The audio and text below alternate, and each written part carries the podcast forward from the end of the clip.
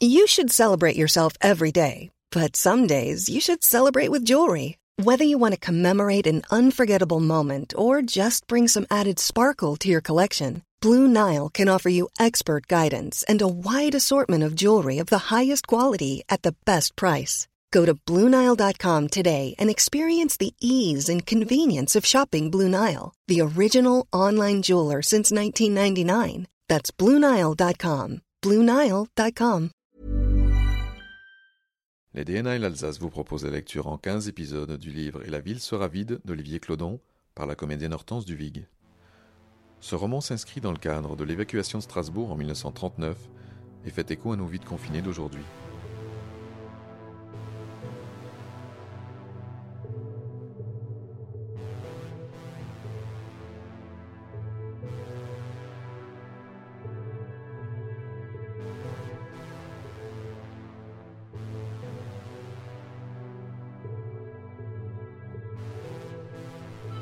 Vendredi 1er septembre.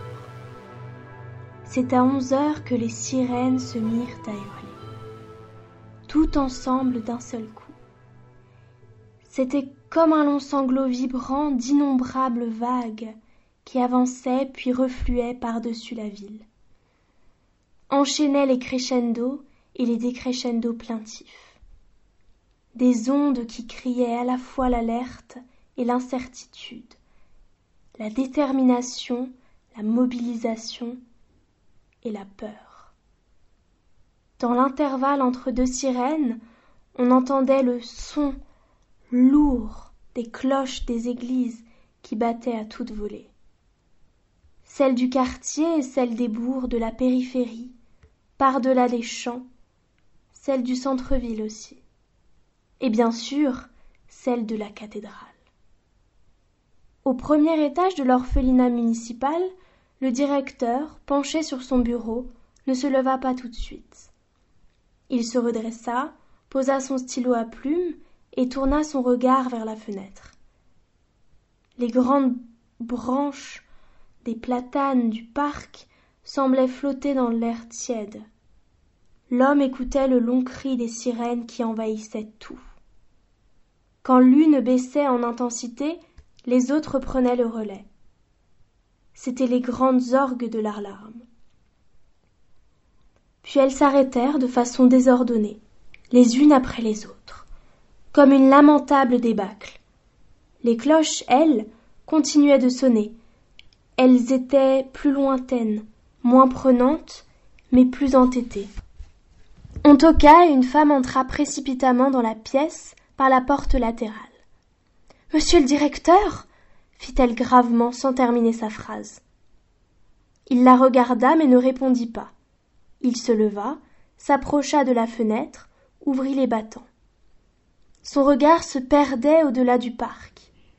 Le ciel était d'un bleu limpide, les cloches de la ville s'entêtaient. Des secondes interminables s'écoulèrent. Il s'alluma une cigarette. C'est l'affaire de la Pologne qui tourne mal, dit-il d'un air entendu, feignant une forme de détachement. Puis il ajouta avec une touche de résignation dans la voix. Cette fois ça y est. Le téléphone se mit à sonner. Il se tourna vers la femme qui, le dévisageait avec cette stupeur qui alourdissait les traits de son visage. Elle s'accrochait à son regard comme désespérée. D'un hochement de la tête, il lui fit comprendre qu'elle pouvait décrocher. La secrétaire porta le combiné à l'oreille, puis le lui tendit en chuchotant. C'est la mairie. Il s'approcha d'un pas décidé, prit le téléphone, c'était le chef du service des affaires sociales. Il avait un ton martial que le directeur ne lui connaissait guère.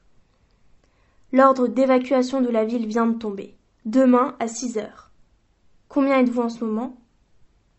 Une vingtaine seulement avec le personnel. Vos services ont la liste à jour. Bien. On applique le plan d'évacuation qui a été prévu. Les effectifs en colonie de vacances dans les Vosges y restent jusqu'à nouvel ordre. Vous, dans le périmètre à évacuer, vous partirez dès demain matin. Le reste du foyer vous rejoindra plus tard. Vous pourrez ainsi préparer l'installation de l'hospice là-bas. Toujours le sud-ouest? demanda le directeur. Oui, il n'y a pas de changement. Je peux même vous dire que ce sera la Dordogne. Je viens de faire partir un courrier par motocycliste avec les instructions précises, les autorisations officielles pour le transfert des pensionnaires ainsi que l'itinéraire jusqu'à votre point de rassemblement et votre gare d'embarquement. Ce n'est pas la peine de rejoindre le centre-ville. La gare centrale est fermée. Vous aurez tous les détails. J'essaie de vous avoir un autobus pour demain matin. Ce n'est pas garanti. Bonne chance. Le directeur accrocha, écrasa son mégot dans le cendrier et regarda autour de lui. Le personnel était maintenant rassemblé dans son bureau, le jardinier, le second de cuisine, la comptable, un éducateur et la secrétaire. Il observa chaque visage en silence, puis il rejoignit la fenêtre.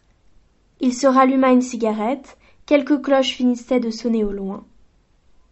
Il retourna et glissa machinalement sa main libre dans la poche de son pantalon.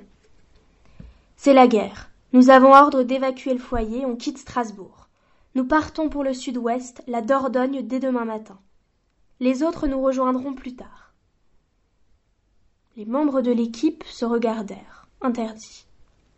Périgueux, chef-lieu du département de la Dordogne, prononça ironiquement l'éducateur, en regardant ses chaussures. Les dernières cloches se turent complètement. Le directeur dit alors qu'il parlerait aux apprentis après le déjeuner, puis envoya les membres de son équipe préparer leurs affaires, prévenir leur famille. Prenez votre après-midi et surtout gardez votre sang-froid. On se retrouve à 17 heures pour organiser le départ de demain. La secrétaire partit aussitôt, s'engouffrant par la porte en se retenant difficilement de courir. Puis les autres membres du personnel l'imitèrent, mais de façon moins précipitée, sans prononcer un mot, la tête baissée. Le directeur se retrouva seul dans la pièce. Le temps était comme arrêté.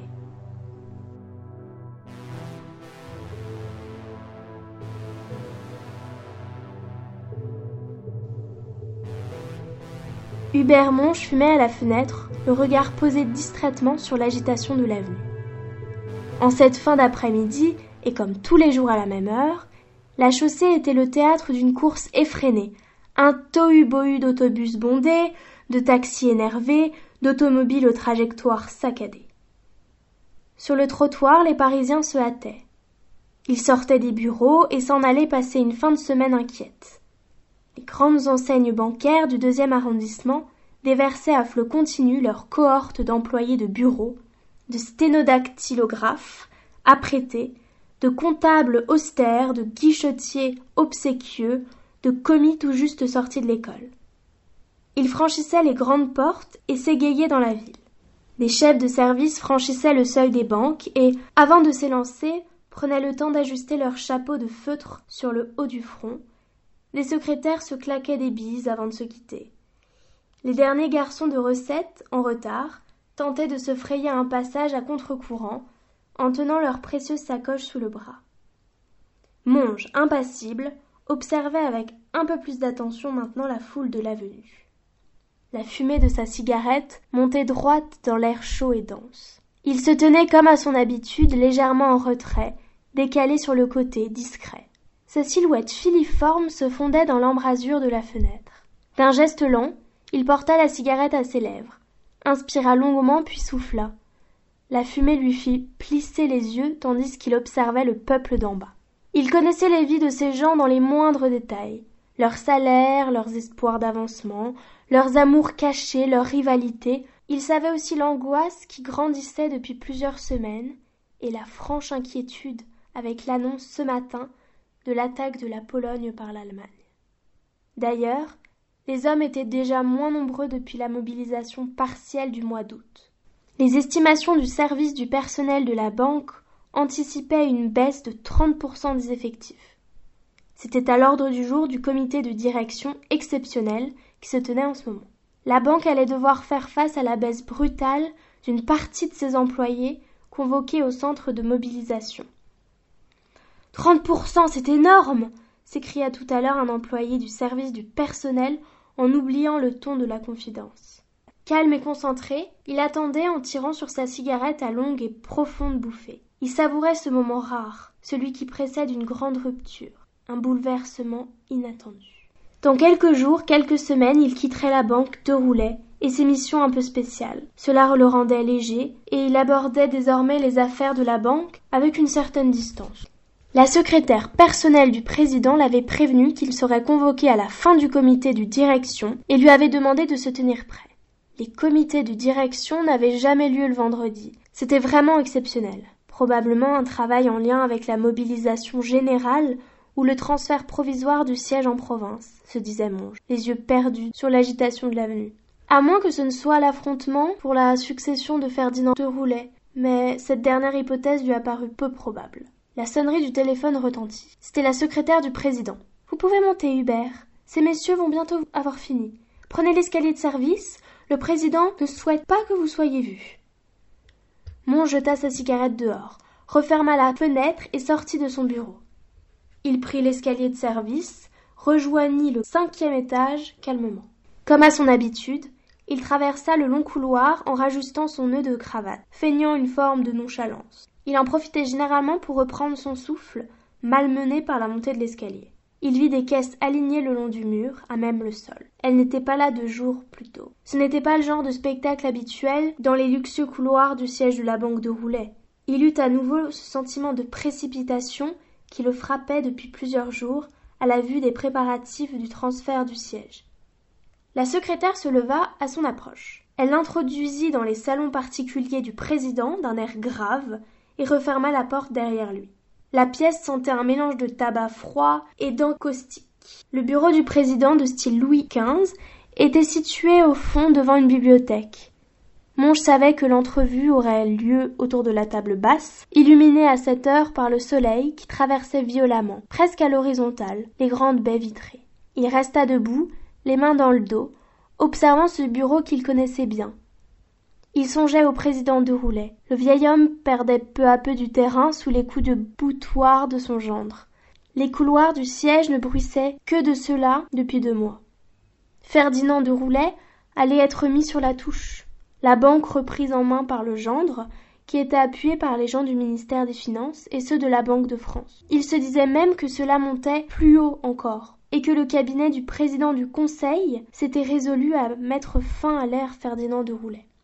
Petit à petit et très discrètement, les administrateurs de la banque se rangeaient derrière le gendre, et même les très frileux directeurs de département donnaient d'imperceptibles mais réelles garanties de soumission au futur nouveau pouvoir. C'était le signe que le vent avait vraiment tourné, car ces hommes-là n'avaient pas l'habitude de prendre des risques et de lutter contre les éléments.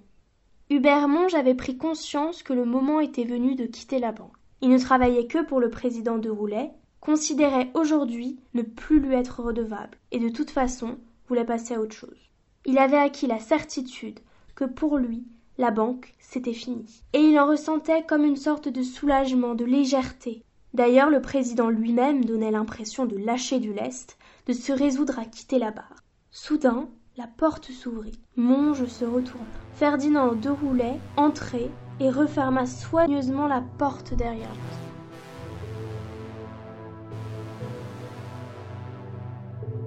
Bonjour, Monge, fit-il d'un air concentré. Il était grand, voûté, et sa démarche pesante exprimait la fatigue de ses soixante-seize années.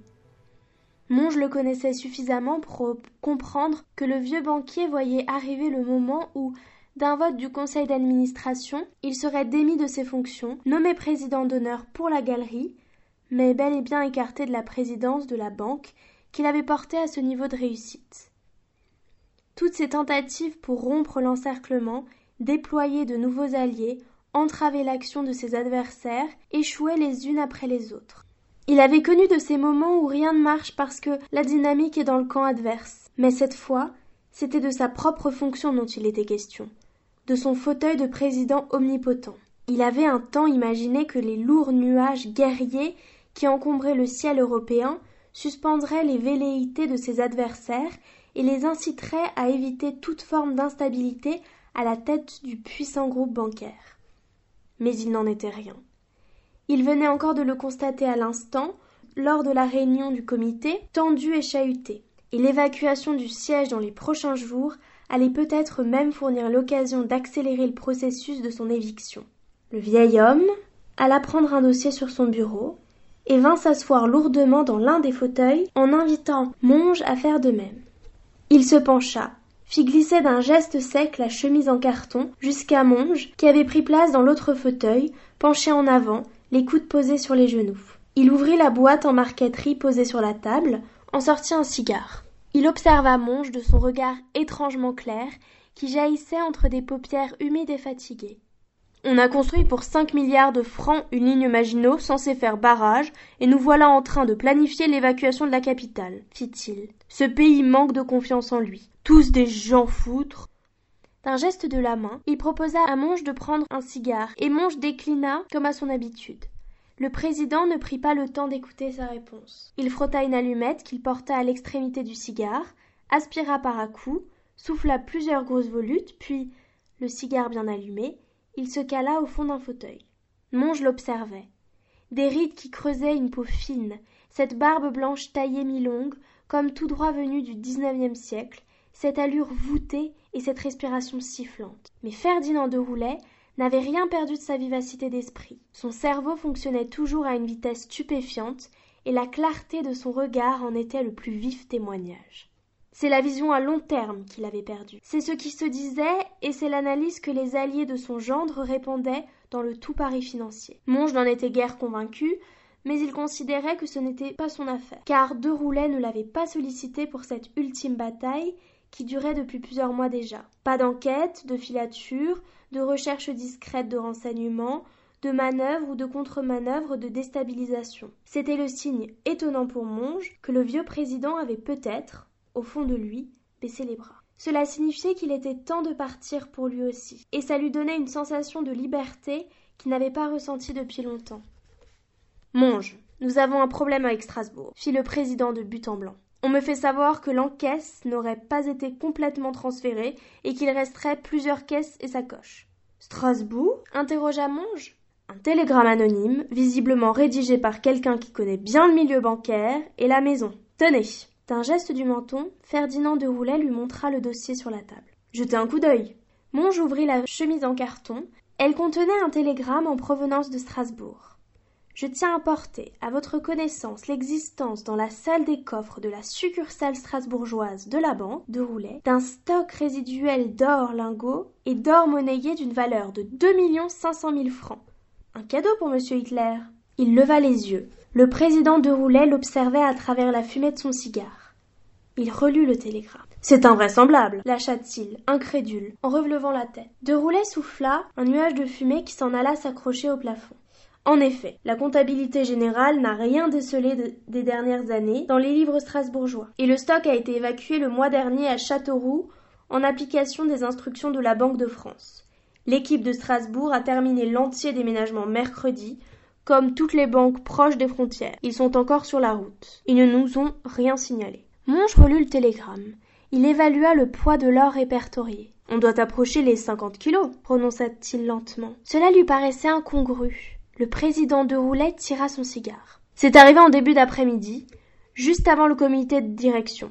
Je n'en ai parlé à personne. Cela pourrait-il être un faux? se demandait Monge en retournant le télégramme. Ce télégramme vient effectivement de Strasbourg, fit de Roulet, qui devançait les pensées de Monge. Mais ce qu'il dit est faux. Un stock d'or laissé sur place, cela est strictement impossible. C'est une manipulation pour me nuire, une manœuvre de déstabilisation. Mais je ne peux pas faire comme si de rien n'était. Tous mes faits et gestes sont observés et surveillés. Il faut aller sur place pour vérifier. C'est la réaction logique dans ce cas, puisque nous n'avons plus personne là-bas. C'est votre mission, Monge. Vous allez sur place pour établir qu'il n'en est rien. Bien, monsieur le président. Monge avait du mal à cacher son scepticisme. Il évalua le temps de parcours jusqu'à Strasbourg à au moins huit heures. Vous prendrez un véhicule et deux garçons de recette. Je vous demande la plus grande discrétion concernant ce télégramme, Monge. Officiellement, vous partez pour une inspection en province. Cette histoire de stock oublié. Il marqua une pause avant de prononcer le terme oublié, tombe à point nommé pour nos adversaires. Les gens foutres qui entourent mon gendre ne doivent rien savoir de votre mission. Je pense même que ce sont eux qui ont monté ce coup pour me nuire. C'est un coup fourré qu'ils m'ont préparé. Nous le prouverons et le responsable payera. Il tira sur son cigare, puis souffla la fumée entre les lèvres serrées. Ses yeux brillaient d'un éclat vif sous les sourcils blancs. Monge crut y voir de la haine, mais aussi du défi, et peut-être même le plaisir de l'affrontement. De Roulet enchaîna. Vous faites l'aller-retour et vous me tenez au courant. Je ne quitterai pas la capitale tout de suite. Je reste ici au moins encore une dizaine de jours. Que pouvez-vous me dire sur Strasbourg, monsieur le président? Questionna Monge tout à coup. Depuis quand cette banque alsacienne est-elle dans le groupe? Le vieux banquier retourna son cigare, observa machinalement l'extrémité rougeoyante, puis posa ses yeux sur Monge pendant de longues secondes. Il le jaugeait. Je l'ai racheté en 1930. La famille dirigeante, les Schneider, était au-delà de la crise de nerfs et la banque était en faillite. Des affaires aux colonies qui ont mal tourné.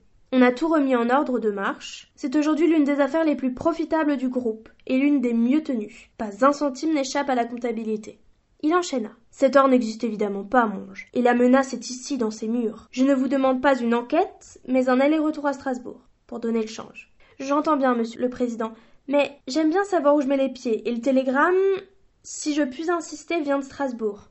Je sais d'où vient ce télégramme, répondit de Roulet, qui durcit soudain le ton. Vous êtes un bon enquêteur, Monge, et vous avez su tirer les leçons du passé. Vous ne mettez plus les pieds n'importe où. Monge ne répondit pas. Il connaissait cette façon qu'avait le président de faire allusion au passé pour maintenir son ascendant sur lui. Avec le temps, Monge avait appris à louvoyer, à se soustraire à ce chantage affectif, ce rappel d'un dû que le président imaginait éternel.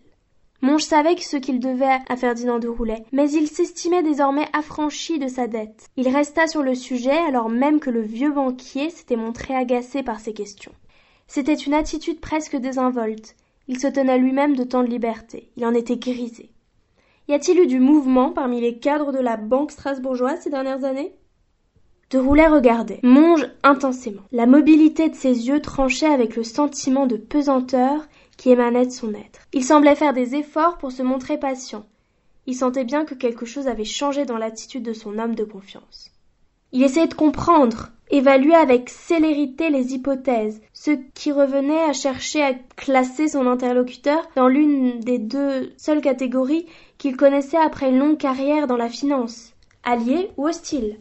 Il se résolut à répondre après d'interminables secondes. Le précédent directeur a été remercié il y a deux ans. Un ivrogne, dont j'ai oublié le nom, qui dépensait sa paix dans les cafés du port. Depuis, tout est en ordre. L'actuel directeur vient de superviser le transfert à Châteauroux sans la moindre anicroche. Mais ce n'est pas le sujet. Cet or n'existe pas. Ils veulent me prendre à défaut sur une mauvaise décision, et je ne leur en donnerai pas l'occasion. Monge comprit que le président lui cédait. Il perçut également une tension dans l'attitude du vieux banquier qu'il analysa comme une perte de sang-froid. S'il n'arrive pas à le coincer, ses ennemis l'auront de toute façon à l'usure et le feront craquer, pensa-t-il. Se peut-il que l'or ait été placé là, après le départ de l'équipe, pour vous piéger? Non. La banque est fermée, et même si c'était le cas, L'équipe peut attester de l'entier déménagement des avoirs et des stocks. Placer l'or de façon aussi artificielle serait la preuve d'une machination des plus grossières. Non, monge, il n'y a pas d'or, mais une bande de gens foutres qui veulent ma place et surtout ma banque. Ferdinand de Roulet se leva, et Monge fit de même. Allez voir mon neveu au ministère de la Guerre. Il est prévenu. Je lui ai fait parvenir un mot. Il vous donnera les autorisations pour traverser la zone des armées et entrer dans Strasbourg. La ville va être bouclée d'une minute à l'autre pour son évacuation. Officiellement, vous partez pour une inspection des succursales évacuées. N'en référez qu'à moi. Il s'approcha de son bureau, prit un trousseau de clés. En raccompagnant Monge jusqu'à la porte, il les lui posa dans la main. On se voit dimanche soir à votre retour. Bonne route, fit-il avant de se retourner sans attendre de réponse, laissant l'enquêteur sortir et refermer la porte derrière lui. En redescendant l'escalier de service, Monge résumait la situation. Un vrai télégramme envoyé de Strasbourg indique qu'un faux stock d'or aurait été oublié dans une ville bientôt vidée de ses habitants. Pour le président, il ne fait aucun doute que c'est un piège qui lui est tendu, une manigance pour l'écarter définitivement en le poussant à la faute. Il ne faut pas ébruiter l'affaire pour ne pas lui donner du poids, mais il faut tout de même donner le sentiment de la prendre au sérieux au cas où elle s'ébruiterait. Bien. Cela me coûtera un aller-retour à Strasbourg, et ensuite salut la compagnie, se disait-il. D'ailleurs, il n'aimait pas les allusions de plus en plus fréquentes du président à son passé. Plus son esprit devenait indépendant, plus il redressait la tête, et plus le président lui rappelait les temps difficiles, et tentait de maintenir son ascendant. Il est vraiment l'heure de quitter cette banque. Encore sept missions à l'est, et puis ce sera fini. Monge ne connaissait pas la succursale strasbourgeoise. Pas de bruit, pas de remous, ce qui signifiait, vu du siège, une belle rentabilité. Le président l'avait d'ailleurs présenté en ces termes. Mais le télégramme. Il s'arrêta dans l'escalier. Il était sur le palier du troisième étage. Il décida de faire un saut aux archives.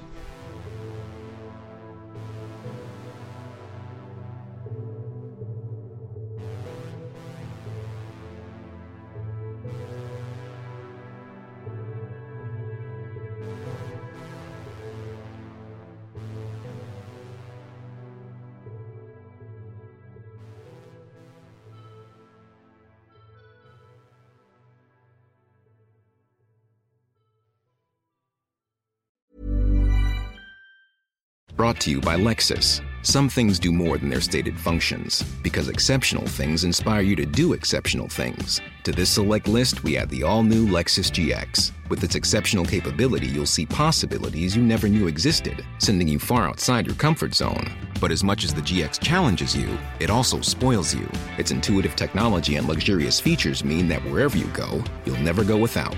Live up to it. The all new Lexus GX.